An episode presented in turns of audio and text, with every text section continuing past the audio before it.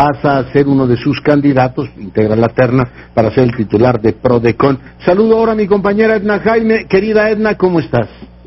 Muy bien, Leonardo. Veo que tú ya estás en la nueva normalidad. Yo todavía sigo en modalidad eh, confinamiento. Pero me da mucho gusto saludar. Muy bien, muy bien, querida. Cuéntanos ¿qué vamos, qué vamos a abordar esta semana. Mira, Leonardo, yo estoy muy conmocionada por lo que está sucediendo en Estados Unidos con eh, la muerte de George Floyd. Eh, creo que el control de la fuerza es uno de los retos más importantes que se tienen en cualquier sociedad democrática y en cualquier sociedad no democrática también, Leonardo. Y en Estados Unidos, eh, pues no lo han podido lograr. Recuerdo que hace ya unos años estuve invitada a un seminario por demás interesante y el tema era precisamente este, cómo controlamos a los, el uso de la fuerza de quienes tienen legitimidad para usarla. Eh, en, este foro se presentaban cosas interesantísimas, Leonardo, eh, modelos de todo tipo para lograr el control de la fuerza, desde las cámaras que están monitoreando el comportamiento de un elemento policial 24 por 7, hasta estos mecanismos de control internos y externos, mecanismos híbridos, y pues realmente es un reto enorme. Ahora, eh, nosotros desafortunadamente todavía no estamos en esa conversación, Leonardo.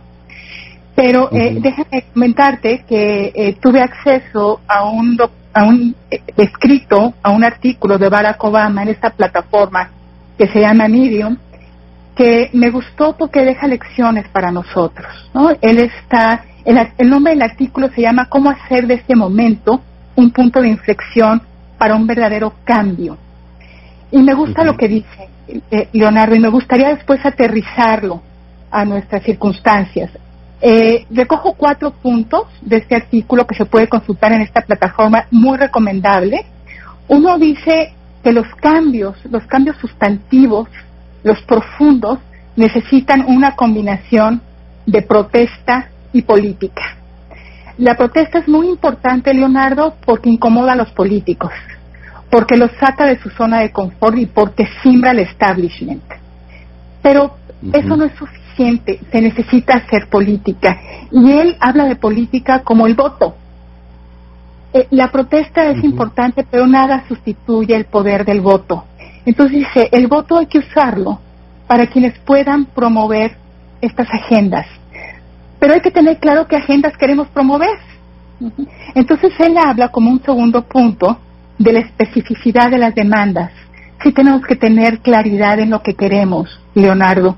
Y también a quién deben ir dirigidas esas demandas no solamente es al Ejecutivo Federal de un país, a su Congreso Federal o Nacional, muchas veces las cosas que más nos afectan apelan a autoridades locales, lo más cerquita que tenemos. Y nosotros no tenemos ese vínculo con la autoridad local. Pero bueno, ahorita eh, hago las reflexiones sobre México. Otro punto que me encantó dice, aspiraciones tienen que traducirse en leyes específicas en nuevas prácticas institucionales. Eso es lo que al final buscamos y eso es lo que tenemos que plantear cuando elegimos a un político y hacemos una, articulamos una serie de demandas. Y un punto que a mí me encanta porque sabes eh, ¿No me permite que... ponga una breve pausa y, terminamos esta interesantísima reflexión? Volvemos. claro.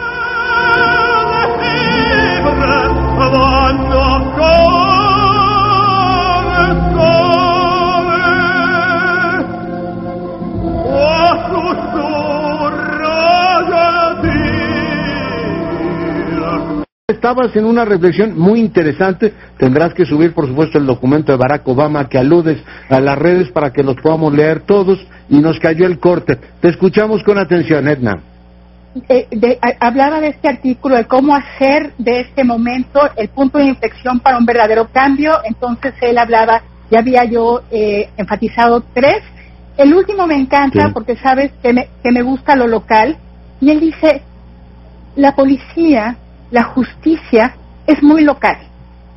Eh, y las reformas tienen que hacerse trajes hechos a la medida. él, lo, dice muy puntualmente, eh, Leonardo. Entonces, pues esta combinación de factores, incomodar al establishment, pero incomodarlo lo suficiente para hacerlo cambiar, pero también tener una agenda específica, pero también tener una aspiración que se transforme en política pública, en cambio institucional, pero también, Leonardo, que sea muy local y hay que saber dirigirnos a las autoridades correctas, me parece que es una combinación muy interesante. Después de leerlo y hablando de esta brutalidad policíaca para el caso de Estados Unidos, para el caso de México, este subdesarrollo en nuestras policías, concluí que no tenemos policías porque nunca nos ha importado, Leonardo, porque nunca hemos mm. ido a tocar la puerta del alcalde para exigírselo, porque nunca hemos tampoco exigido mejor justicia y acceso a la justicia. Entonces, sí pienso que hay un componente en toda transformación, Leonardo, que parte desde la demanda colectiva ciudadana. Eh, y entre más sofisticada, pues mejor. Con esto concluyo mi comentario, Leonardo. Me parece espléndido tu comentario y absolutamente contundente. Mi querida Edna, te agradezco muchísimo tu participación y nos vemos, por supuesto, la semana próxima.